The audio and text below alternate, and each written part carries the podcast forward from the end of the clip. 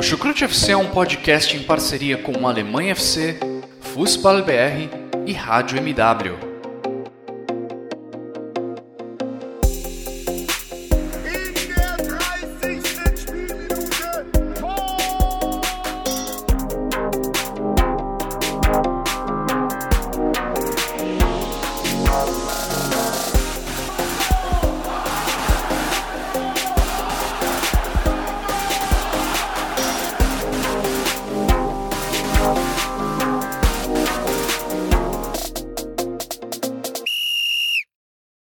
Sejam muito bem-vindos, fãs da Bundesliga. O meu nome é Guilherme Ferreira e recebo vocês para mais uma edição do Chucrute FC. Dessa vez trazendo para vocês o melhor resumo dessa final da Copa da Alemanha entre Bayern de Munique e Bayer Leverkusen. O Bayern de Munique venceu por 4 a 2 em mais uma grande atuação da equipe liderada por Hansi Flick e chegou ao seu vigésimo título na história da Copa da Alemanha, o segundo consecutivo. O Bayern de Munique já na temporada passada havia levantado o troféu diante da equipe do RB Leipzig. Dessa vez, uma final estranha, uma final sem público, mas que contou com seis gols, uma partida que teve emoção no primeiro e no segundo tempo e que garantiu mais um título aos bávaros que prosseguem o seu domínio no futebol alemão nessa temporada. Também tivemos nesse final de semana de decisões na Alemanha a final da Copa da Alemanha Feminina. O Wolfsburg, também dominante, venceu a equipe do Essen nos pênaltis, depois de uma partida eletrizante no tempo normal, 3 a 3 nos 90 minutos, prorrogação 0 a 0 e nos pênaltis a equipe do Wolfsburg saiu com o troféu o sétimo troféu da equipe feminina no, do Wolfsburg na história da Copa da Alemanha Feminina, sendo o sexto consecutivo. Agora, Bayern de Munique no masculino e Wolfsburg no feminino, ambos com uma temporada doméstica dominante, vão em busca da última coroa para fechar a campanha, quem sabe, no topo da Europa. E para comentar sobre esse final de semana, sobre esse finalzinho de temporada doméstica na Alemanha, eu, eu recebo, como de costume, dois companheiros de Chucrute FC. Primeiramente, eu dou as boas-vindas a Jonathan Gonçalves. Tudo bem com você, Jonathan? Agora que a temporada na Alemanha está acabando, já sabe o que vai substituir a Bundesliga na sua rotina? Vai para outra liga de futebol? Vai dar um tempo no futebol? Olá, Guilherme. Olá, ouvintes do Chucrute FC. É, a temporada da Bundesliga acabou, né? Ainda temos aí o jogo da volta do playoff entre Werder Bremen e Heidenheim, mas com o fim daí da Pokal e mais um título do Bayern de Munique, né? Que não surpreendeu praticamente ninguém. É, o futebol alemão vai, vai acabando aí nessa temporada bem conturbada de 2019-20, né? Devido à parada do, coronavírus e tudo mais que aconteceu durante a temporada. E não, Guilherme, eu não devo assistir muitos jogos de outras ligas. Eu até vejo, assim, às vezes um jogo do Campeonato Espanhol, do Campeonato Inglês, mas prefiro mesmo ser super apegado ao futebol alemão, produzir co conteúdo sobre o futebol alemão, né? Então já faço o jabazinho aqui. Você que gosta, acompanhe nós lá no Futebol BR que estamos sempre levando muito conteúdo sobre todas as divisões, sobre o futebol feminino. E é isso, né? Estamos aí nesse episódio para falar sobre o título do Bayern, o título aí do Wolfsburg no futebol feminino e também um pouquinho aí do Werder Bremen Heidenheim que acontecerá essa semana. Quem também está com a gente nesse episódio do Chucrute FC é o meu xará Guilherme Monteiro. Tudo bem com você, xará? Eu sei que você curte bastante Fórmula 1. Ela está chegando em uma boa hora para você agora com o final da temporada de futebol na Alemanha, não é mesmo? Seja muito bem-vindo. Obrigado, xará. É, olá, Jonathan. É, com certeza, é, eu tô adorando isso. Foi a transição perfeita que eu queria. Eu pedi a Deus isso acabar a Bundesliga, começar a Fórmula 1, né? Eu, quem me acompanha no Twitter sabe, eu acompanho bastante a, a, Fórmula 1 nesse final de semana, a Fórmula 2 também, inclusive o brasileiro Drogovic venceu a, a, corrida de 2 da Fórmula 2. Mas enfim, né? A gente vai contar um pouquinho agora, voltando um pouco ao, ao futebol. É, e respondendo também outra pergunta, ah, eu, eu, também não vou ficar muito por, por, pelas outras ligas, não. Eu, eu já me apeguei demais ao, ao, futebol alemão e até a cultura mesmo também? Forma, eu gosto bastante de ouvir as músicas e ver a série Dark também. Também tenho visto. A gente vai ocupando a nossa cabeça nessa off-season com muitas coisas. E agora, mas por hora agora vai retomar agora esse centro de novo pro futebol alemão. Falando da DFB Pokal, é, que teve um jogo ontem bem legal. Exatamente, um jogo bem legal, movimentado, com seis gols. Esse será o destaque desta edição do Chucrute FC. Agradeço a todos que nos acompanham neste episódio. Agradeço também aos nossos parceiros do Alemanha FC, do Futebol BR, já mencionado pelo Jonathan, e também, é claro, da Rádio MW. Deixo aqui meus agradecimentos também aos nossos padrinhos que contribuem bastante para o nosso trabalho, que enriquecem os nossos debates aqui no podcast. E vamos então discutir essa final de Copa da Alemanha e mais um título para o Bayern de Munique de Hansi Flick. Uma partida que terminou com o placar de 4 a 2.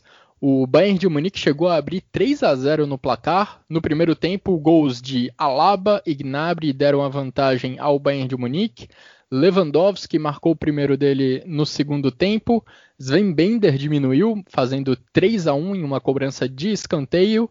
E aí Lewandowski matou a partida já nos instantes finais, já nos momentos decisivos, fez 4 a 1 e aí nos acréscimos do segundo tempo, quando já não adiantava muito para o Bayer Leverkusen, Kai Havertz marcou de pênalti, deu números finais à partida e fechando uma sequência impressionante nessa temporada doméstica do Bayern de Munique. A última derrota do Bayern foi em dezembro de 2019, isso considerando todas as competições. Desde então, 26 jogos e 25 vitórias. Com o Nico Kovac, o Bayern de Munique parecia mais um na Bundesliga. Mas com Hansi Flick, o time mostrou mais uma vez que está bem acima dos demais.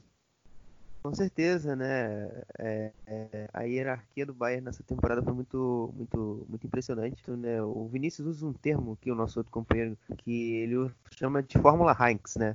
Eu até parafraseando o que ele disse, é, hoje no Twitter até ele disse que todos os últimos técnicos que usaram a Fórmula Heinz, é, ele, eles tiveram muito sucesso, né? E aqueles que pelo menos inicialmente tentaram sair um pouco dessa bolha, é, eles não se deram tão bem tiveram que se adaptar ao contexto. Isso aí, por exemplo, se explica com o José Guardiola, que teve que se adaptar bastante ao, ao jogo para fazer com que o seu Bayern também tivesse essa hierarquia. Mas continuando falando de hierarquia, eu acredito que essa hierarquia do Bayern é, hoje ela até subeleva os fatores dentro do campo em si. É, conversando ultimamente com pessoas e tal, eu tenho chegado à conclusão que a hierarquia do Bayern, ela, além de transcender o campo, ela chega no fator psicológico. Eu acho que hoje o Bayern ele consegue impor a sua chave até mesmo na cabeça dos, dos adversários. E as duas temporadas demonstraram bem isso, porque o Bayern tiveram, teve desvantagens até consideráveis, é, que eram até certa forma incomuns durante anos. É porque, por exemplo, na temporada passada o Bayern na Bundesliga tinha 8, 9 pontos atrás do Borussia. E geralmente o Borussia viu a recuperação do Bayern com vitórias, 4, 5, 6 vitórias seguidas e a coisa parece que começou a degringolar ainda mais para o Borussia, não só por causa desse fator psicológico, mas em outros fatores, é, que combinados ajudaram que, que o Bayern também subisse ao posto mais alto da Bundesliga, é, da DFB Pokal, é, na última temporada também vencendo e em todas as suas competições. E esse ano não foi diferente. É, a gente, dentro do, falando um pouco mais agora do jogo em si, a gente eu também achei esse fator psicológico um pouco notório, exatamente quando, principalmente no momento de conclusão do Leverkusen. Os jogadores às vezes podem é, saber para fazer ação, mas às vezes a perna, o corpo não respondia é, com tanta eficiência como na temporada no geral.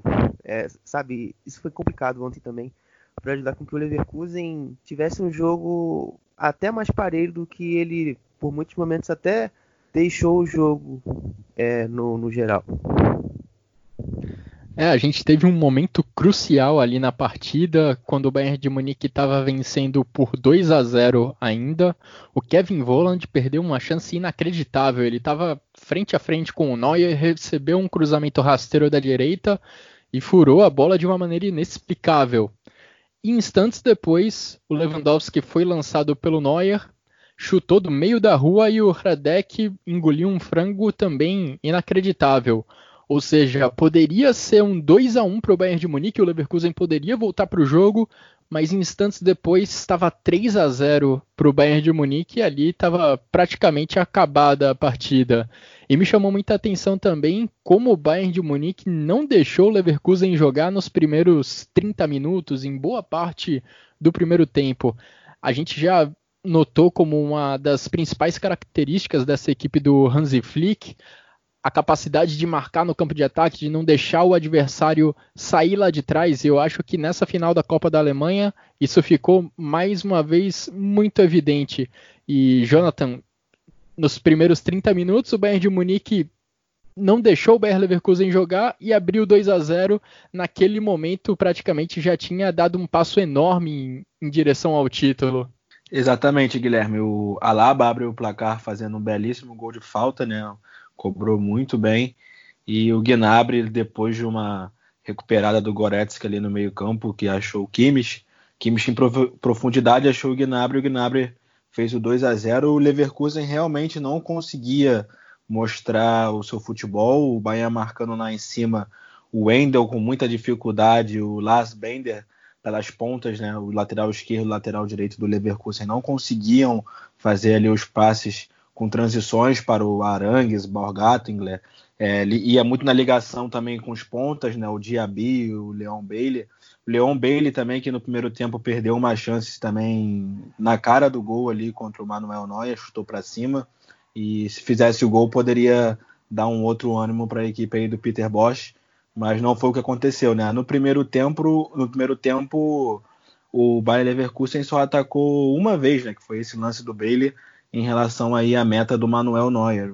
Enquanto o Bayern de Munique, além dos dois gols, atacou nove vezes lá o goleiro Lucas Radetzky, que também sofreu esse frango aí no segundo tempo no chute do Lewandowski, mas ele não tem culpa assim da, da derrota em si do time, né?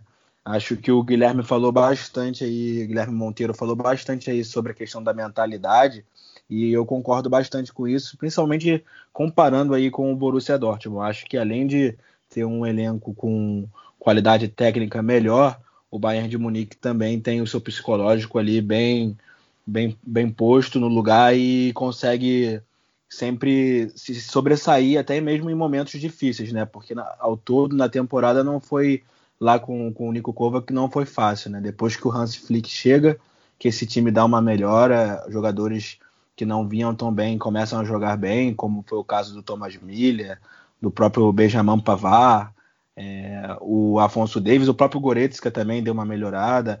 Eu acho que o jogador que caiu um pouco, mas ainda assim continuou jogando bem é o Gnabry, né, que fez um gol nessa final. E um jogador que fez no primeiro semestre assim muito bom e depois caiu um pouco, mas mesmo assim jogando bastante, até mesmo quando tem suas chances lá, que é constantemente né, na seleção alemã. É, o Bayer Leverkusen é, não conseguia atacar, o, o, o, como já foi dito, o Bayern de Munique. E é um jogo que, sinceramente, lembrou bastante o jogo entre as duas equipes é, durante a Bundesliga, né? Quando aconteceu há, cerca de um mês atrás. E eu já imaginava que se essa fosse a final da Pokal, o Bayern tinha grandes chances de campeão, como foi, né? Lá no apagar das luzes, o Kai Havertz faz o segundo gol de pênalti lá e o juiz acaba o jogo a seguir, tanto que os jogadores nem comemoraram o gol, né? Muito frustrante para o, para o Leverkusen, que consegue aí mais um vice em sua história, uma equipe cheia de vices, né? E que o próprio título da Pokal só tem um. É, o Kai Havertz começou esse jogo jogando lá na frente como atacante, também acho que isso foi um erro. Eu, se fosse o Peter Bosch, começaria com o Kevin Volland, Kevin Voland esse que entrou no, durante o jogo e perdeu essa chance já citada pelo Guilherme Ferreira, né? E o detalhe é que o Joaquim Love estava assistindo o jogo, né? E a gente aqui que sempre pede para que o Joaquim Love dê uma chance para o Kevin Voland deve ter se decepcionado totalmente, né? E não deve convocar aí o jogador para os jogos da seleção alemã, porque além desse gol perdido aí na cara do gol, ele também teve umas falhas, até mesmo em domínio de bola, que foram terríveis para um jogador do nível dele. visivelmente fora de ritmo o Fola nesse jogo, né, gente? É, foi bem ruim a atuação dele. É, e, tipo, o Leverkusen, é, muitos gols também que o Leverkusen sofreu passaram também, de novo, retornando a questão da mentalidade, passaram por isso, né?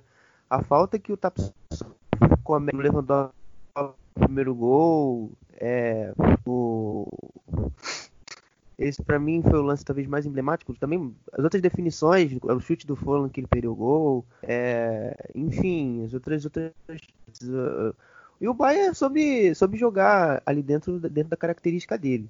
É, eu, eu gostei bastante, o que foi até melhor do que o, o jogo da Bundesliga, o último que aconteceu, que o Bayern venceu também por 4 a 2 foi a questão da transição defensiva. Eu gostei ainda mais desse fator do Bayern nesse jogo. Foi, foi, acho que foi ainda mais certeiro no, no, primeiro, no primeiro turno. É, onde o Leverkusen conseguiu machucar o Bayern, foi nesse sentido, nessa transição ofensiva muito veloz, na transição defensiva deficitária do Bayern. É, e tanto que o Peter Bosz ele repete a escalação exatamente que venceu o Bayern naquele primeiro turno. Por mais que o Leverkusen não tivesse feito um jogo defensivo tão bom, mas enfim, ele teve essa opção e o fez. É, mas enfim, o, o, o Bayern eu, eu gostei bastante desse, desse aspecto. O, o novamente o, e o Boateng muito seguros lá atrás. É, demais esse, esse período final de temporada do Boateng. Eu acho que ninguém esperava isso dele depois de tanto tempo oscilantes, né? E, e, ele retomando essa, esse, esse perfil é muito, muito importante, não só para o Bayern, mas, mas também para a National Mannschaft. Acho que talvez quem sabe ele possa retornar à seleção. Que, se eu não me engano, ele esteja aposentado. Não sei, não me lembro. Mas eu acho que ele, ele retoma boa fase e se torna mais uma opção pro Joaquim Love. É, o Joaquim Love, inclusive, ele estava no estádio ontem, como o Jonathan mencionou, mas em uma entrevista que ele concedeu para emissora que estava transmitindo o jogo lá para a Alemanha, ele não deu muitas esperanças para o Boateng nem para o Thomas Miller. Quando ele foi questionado sobre se as portas da seleção da Alemanha ainda estavam fechadas para os dois, ele disse que sim, contanto que todo os outros, contanto que todos os outros jogadores estejam à disposição, estejam fisicamente bem. Ou seja, eu acho que ele ainda não conta nem com Thomas Miller, nem com Jerome Boateng. Acho que o Hummels entra nessa avaliação também do Joaquim Love. Não imagina eles sendo convocados num futuro próximo, enfim. Joaquim Love não tem eles em mente para uma convocação da seleção da Alemanha. Agora, o Xará citou muito bem essa boa atuação do Alaba e do Boateng, e acho que o que mais chamou a atenção no Bayern de Munique como um todo foram as atuações de seus jogadores defensivamente, sem a bola. Alaba, Boateng incluo nesse, nesse bolo aí Kimmich e Goretzka.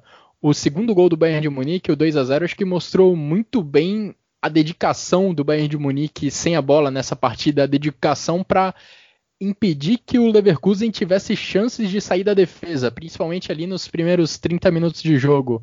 O Baumgartlinger ele tentou um passe mais vertical, tentou tirar o Bayern Leverkusen da defesa com um passe mais longo. Kimmich muito bem posicionado interceptou e instantes depois ele fez um belo lançamento para o Gnabry, fez assistência para o Gnabry no lance que gerou o 2 a 0 do Bayern de Munique. E em boa parte do primeiro tempo esse cenário se repetiu. Kimmich e Goretzka correndo muito, se dedicando muito para interceptar passes, para desarmar os adversários que tentavam sair com a bola ali pelo, pela defesa do, do Leverkusen. Alaba e Boateng fazendo um excelente trabalho para chegar logo na marcação assim que a bola chegava para Havertz ou para Amiri ali na região do, do círculo central. O Havertz ele foi posicionado como falso 9 durante o primeiro tempo e ele teve muitas dificuldades. O Bayer Leverkusen tentava sair da defesa com a bola no chão, às vezes até encontrava um passe para o Havertz, mas ele mal recebia a bola e já tinha a marcação do Boateng e do Alaba na cola dele, tentando roubar a bola. E muitas vezes o Havertz acabava errando o passe, não dava sequência à jogada, e aí simplesmente devolvia a bola para o Bayern de Munique.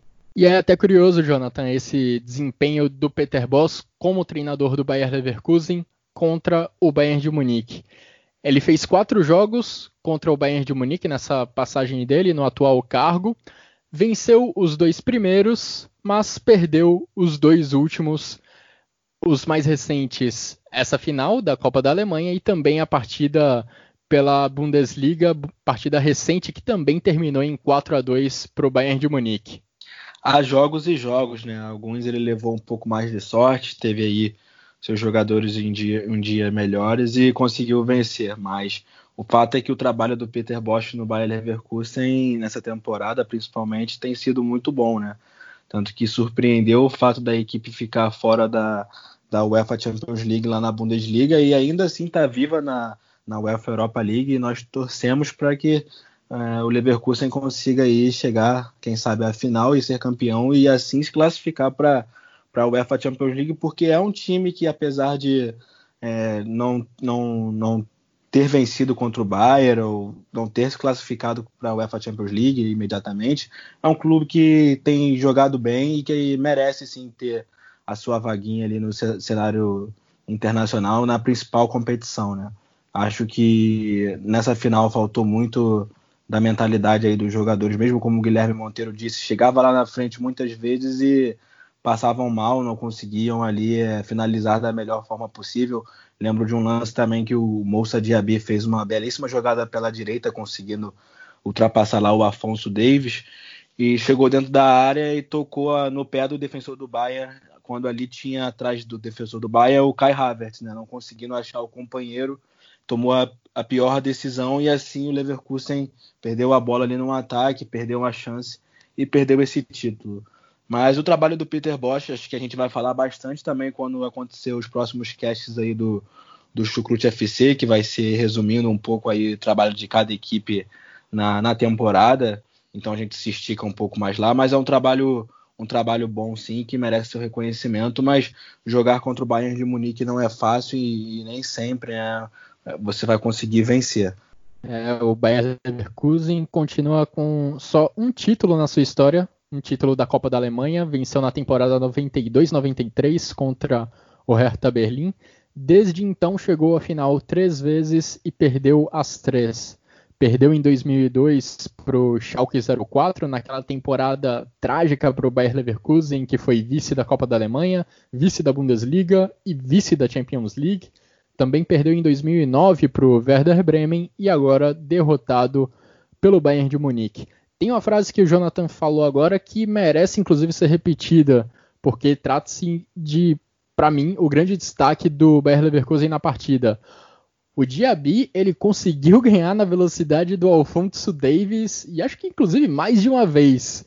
O Diaby conseguiu essa proeza porque não é para muitos conseguir bater o Alfonso Davis na velocidade e, na minha opinião, saíram dele os principais momentos da equipe do Bayer Leverkusen durante o jogo. Se eu não me engano, aquele lance em que o Kevin Volland é, fura de uma forma inacreditável dentro da área, poderia fazer o 2 a 1 naquele momento, foi a partir de uma jogada criada pelo Diaby.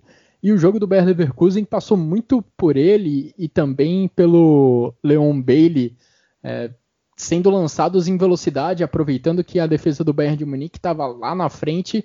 Foi difícil o Bayern, de, o Bayern Leverkusen conseguir isso, mas em alguns momentos esses contra-ataques, essas válvulas de escape eram encontradas. Bailey e Diaby conseguiam ser lançados em velocidade e eles deram trabalho nesses lances. Diaby, se eu não me engano, a jogada que levou ao escanteio em que o Leverkusen marcou seu primeiro gol foi também criada pelo jogador francês.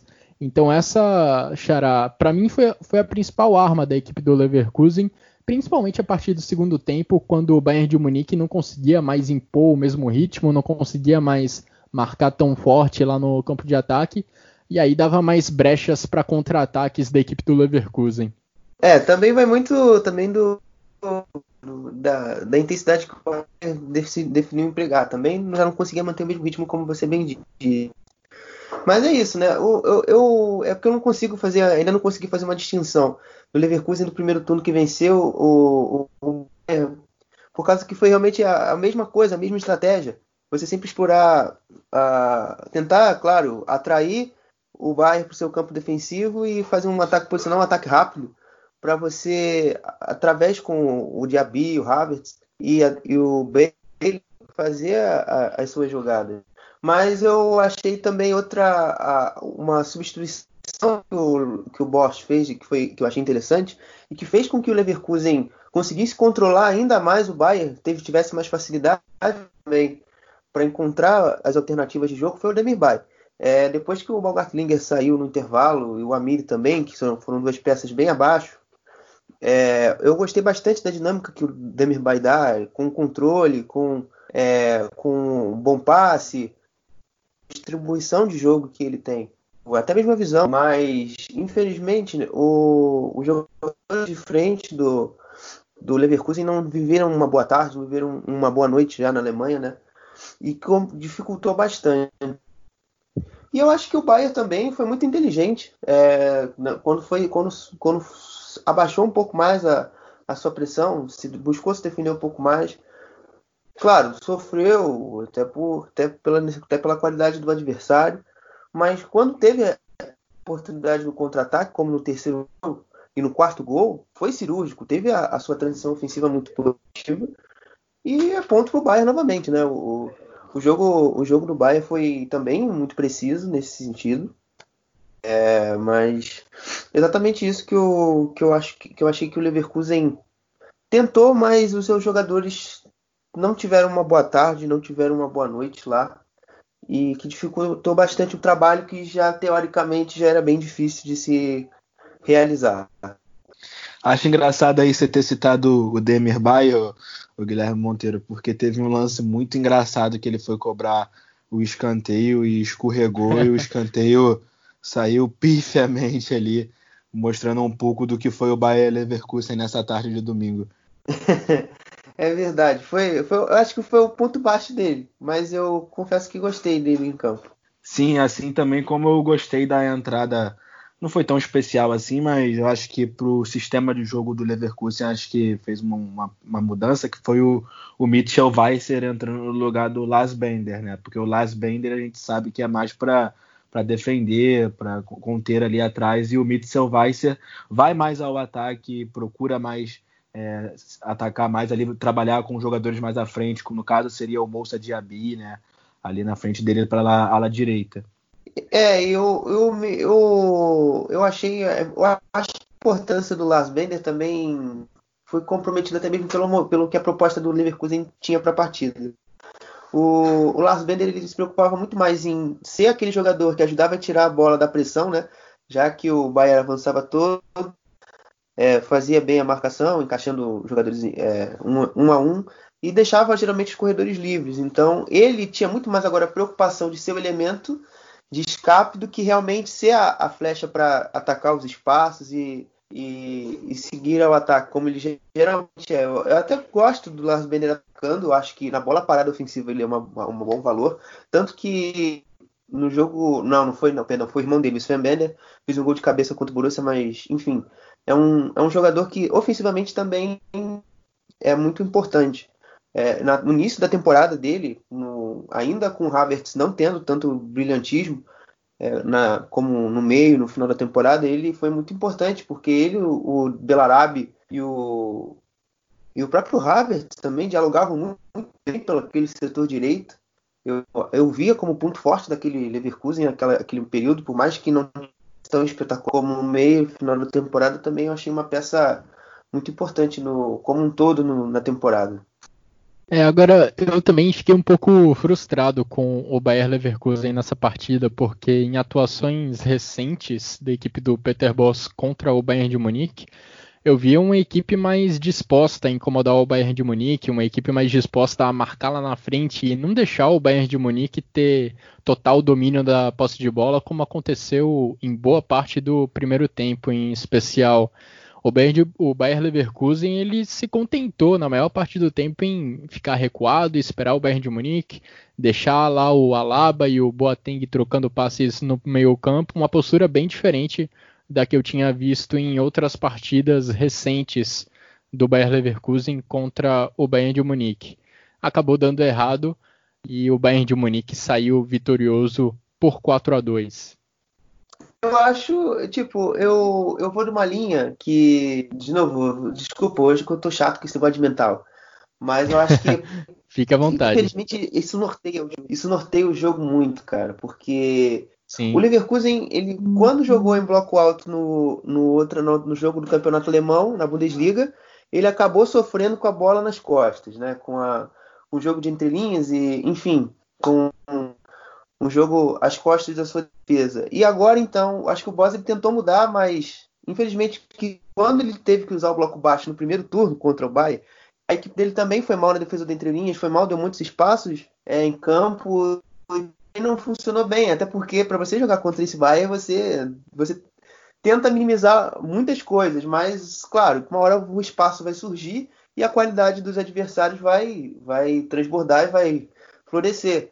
Então é complicado demais você tentar é, falar que o, o, apenas o, a linha baixa foi o problema, porque, enfim, esses caras são surreais de bom. É, e é muito gostoso de vê-lo jogar. Então, eu, eu claro, e, e o mental, nesse sentido, depois retornando isso tudo, tem muito a ver também com a com a questão da postura. Eu acho que o, o Havertz, nitidamente, na minha cabeça, nada me tira disso, que ele estava com a cabeça em outro canto, ele estava com a cabeça na baladinha de colônia depois, do, depois da quarentena depois dessa flexibilização, sei lá, tomando uma cerveja depois do título, não sei, alguma coisa, menos a cabeça estava menos no jogo.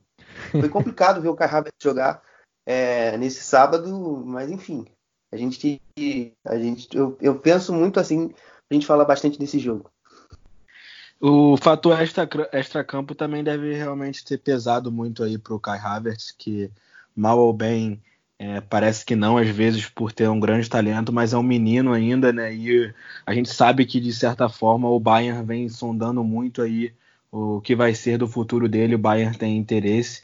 Já foi descartado que para a próxima temporada ele vá lá para Munique, mas a gente não sabe do futuro, né? Ele bateu o pênalti muito bem, né? No finzinho do jogo, uma cobrança linda, mas realmente foi uma partida muito apagada dele e também do Nadien Amiri. É, eu concordo com essa, esse ponto sobre a estratégia do Peter Boss que o Xará tocou. No jogo recente entre Bayern de Munique e Bayern Leverkusen, o Leverkusen tentou marcar lá na frente para incomodar de fato o Bayern de Munique e acabou sofrendo demais com os passes longos que saíram da defesa do Boateng, do Alaba, do Kimmich.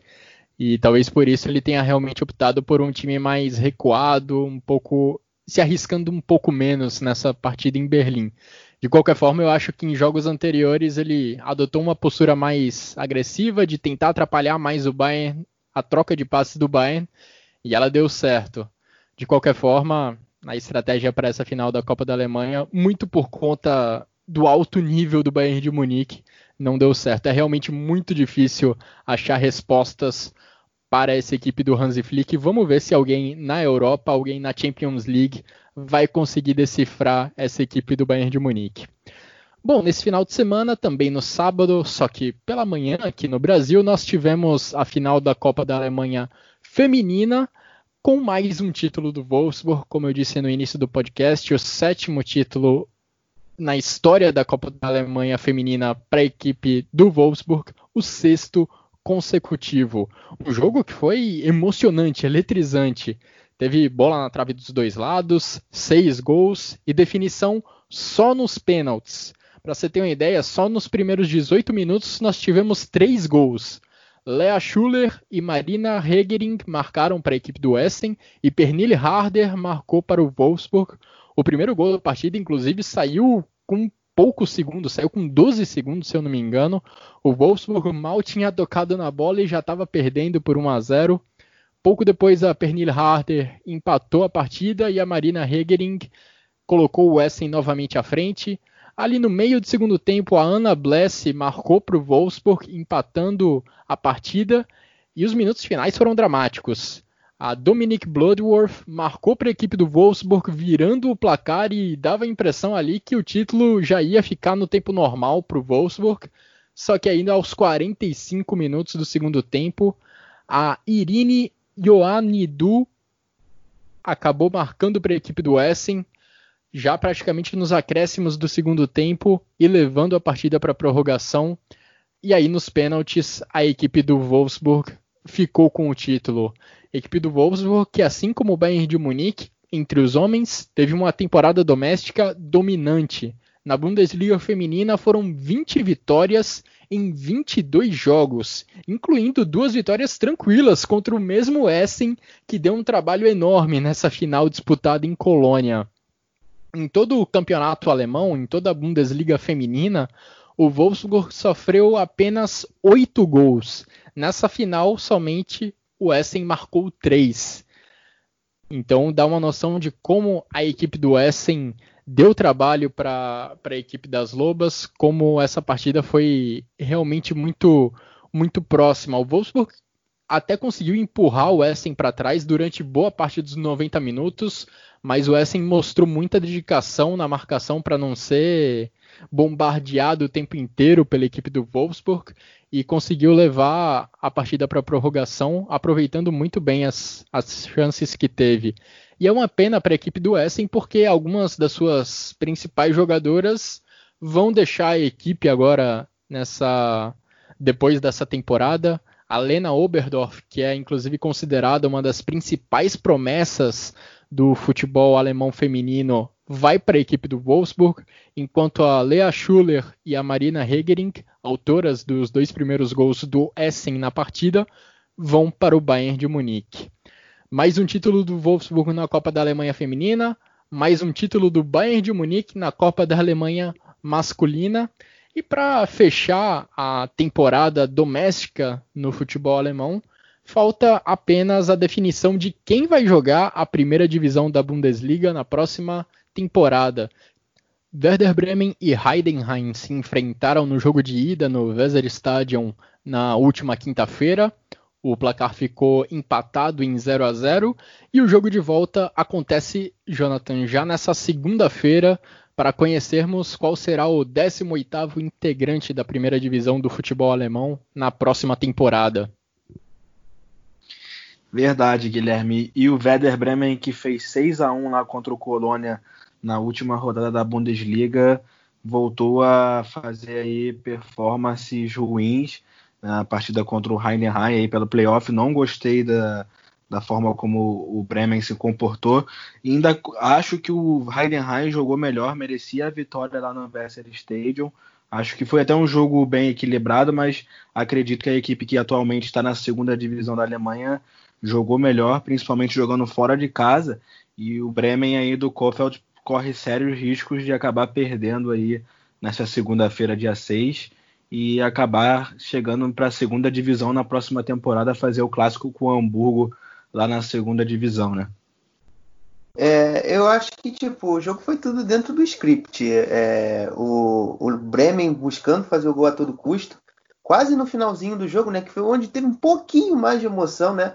As finalizações finalmente conseguiram chegar ao gol porque até o minuto 85, 80, a finalização tinha teve direção ao gol, né? Foram mais de 22 chutes ao gol, com o, o zagueiro Stefan Mainka, que é um dos destaques da equipe, cortando a bola em cima da linha, né? No, no minuto 89. E uma situação especial desse time do Heidenheim é o lateral esquerdo Jonas Forrenbach, porque no primeiro turno do o Heidenheim enfrentou o Hamburgo na, no, no seu estádio Volkswagen uhum. Stadium é, e fez o gol da vitória que colocava naquela altura o Heidenheim na, na frente do Hamburgo. E no segundo turno, o jogo que até o Heidenheim recuperou a, a terceira posição do Hamburgo, ele deu um, um, lançamento que originou um dos gols. Então, esse jogador, ele quase fez um gol em cima do Bremen, um, um chute de, de, primeira cruzado, ela trisca no zagueiro e vai para fora. Então, esse jogador ele tem todo um contexto pesado para os torcedores do norte da Alemanha que podem ver daqui a, daqui a, algum, daqui a exatamente amanhã, pode ver os seus dois times da região mais maiores na segunda divisão. Então, ficar de olho no Jonas Ferrenbach, o lateral esquerdo do Heidenheim. Nessa segunda-feira, então, vamos conhecer quem fica na primeira divisão, ou quem vai para a primeira divisão e quem disputa a segunda divisão da Bundesliga na próxima temporada. Bom, fizemos um resumo sobre o que aconteceu nesses últimos dias de temporada doméstica na, no futebol alemão. E agradeço a você, Jonathan, agradeço a você, Xará, pela participação nessa edição do Chucrute FC. Agradeço também, é claro, a todos que nos acompanharam até aqui. E voltamos em breve com mais informações, com mais análises sobre o que de melhor acontece com as equipes da Bundesliga. O Bayern de Munique, depois de ganhar dois troféus, terá uma nova pré-temporada para disputar, visando disputar a Champions League. E nós também continuaremos ao lado de vocês trazendo as principais informações sobre o futebol alemão nesse período. Um grande abraço a todos e até a próxima!